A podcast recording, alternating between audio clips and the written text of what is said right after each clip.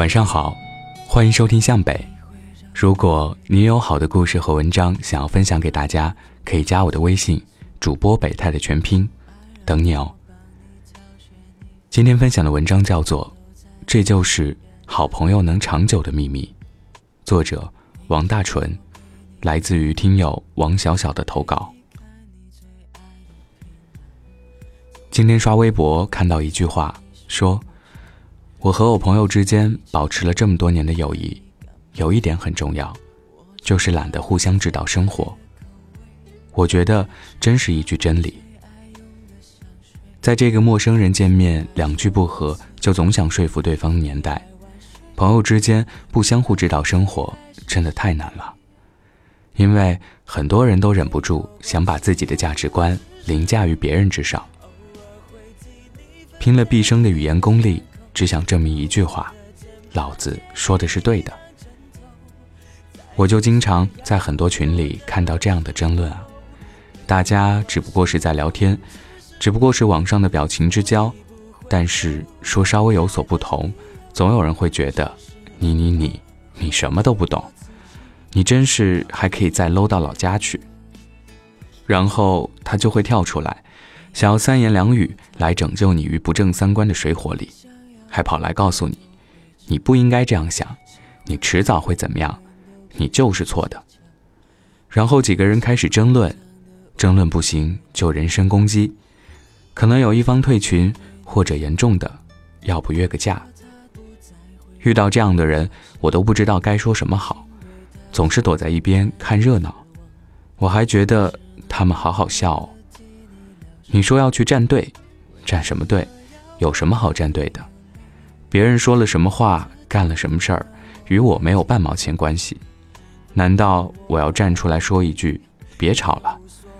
因为在座的各位，包括我，都是垃圾。我不是找着拉黑吗？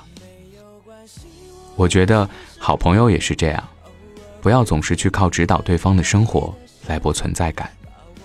我也目睹过两个原本是好朋友的人争吵绝交。一个女孩子说：“你说你是不是有病啊？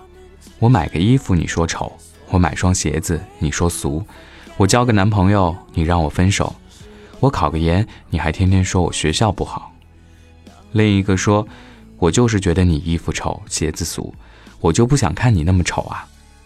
你男朋友就是一个大傻逼，我觉得他配不上你。说你学校不好是因为觉得你考不上，不想让你伤心。”第二个姑娘，她妈妈都不一定管得这样呢。也不是什么说话方式的问题，就是只想把自己的审美啊、价值观呐、爱情观啊，让好朋友也同步更新。有的人说，看他有一些不好，我还不能告诉他了。难道好朋友不就是相互支持、相互鼓励，才能共同进步吗？是啊，朋友之间是需要鼓励、支持和建议。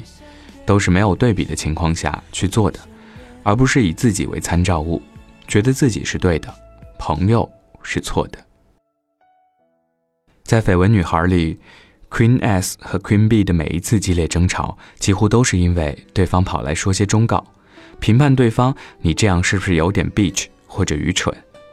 他们每一次都能和好，除了他们能放下架子去道歉，还有，因为这是电视剧。其实想一想啊，我们为什么会讨厌那些张嘴就胡扯的亲戚呢？不就是他们总是以自己的生活来对比我们吗？如果我们也总是指导好朋友该干这个，该干那个，该什么时候结婚，该找什么样的伴侣，该什么时候生孩子，该生男还生女，该在哪儿买房，该买几套房，好朋友是不是得疯？我们和多嘴亲戚。根本就没有区别了。下次热门话题就不是过年回家如何对付亲戚了，就变成如何应对指导型人格的好朋友，比如如何和指导型好朋友断交，如何碾压指导型好朋友。有人说不会的啦，朋友之间都是讲真话的，朋友之间就要有啥说啥。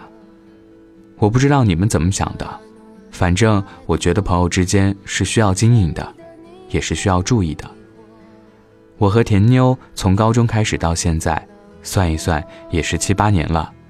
之所以现在还没断交，还能住在一起，就是不去不断的干预和指导对方该怎么做。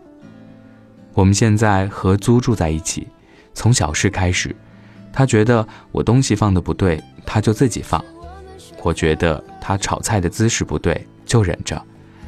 每个人都有每个人的习惯，无需指导。如果每天都去问甜妞，你现在赚多少了？你赚的钱应该这样花。你男朋友是个什么鬼啊？你应该分手。如果他每天说我不能看《太阳的后裔》，说我不能喜欢哪个明星，因为他觉得他是傻逼。我想，如果这是这样相处，他可能每天要忍不住打我八十遍，我要忍不住摔碗九十回。朋友之间才是真的不需要那么多指导，什么也别说了，绝交了。我不需要我最亲密的人。也总想凌驾我之上，所以，我俩一定要忍住啊！因为我还希望我俩能互相扶持到八十岁。他替我收拾衣柜，我替他炒菜。可是，我们永远不会去过于热情地告诉对方：“你应该像我这样做。”有谁不是活在挣扎中，拼命为了争一口气？千万别在重重诱惑里无意间迷失了自己。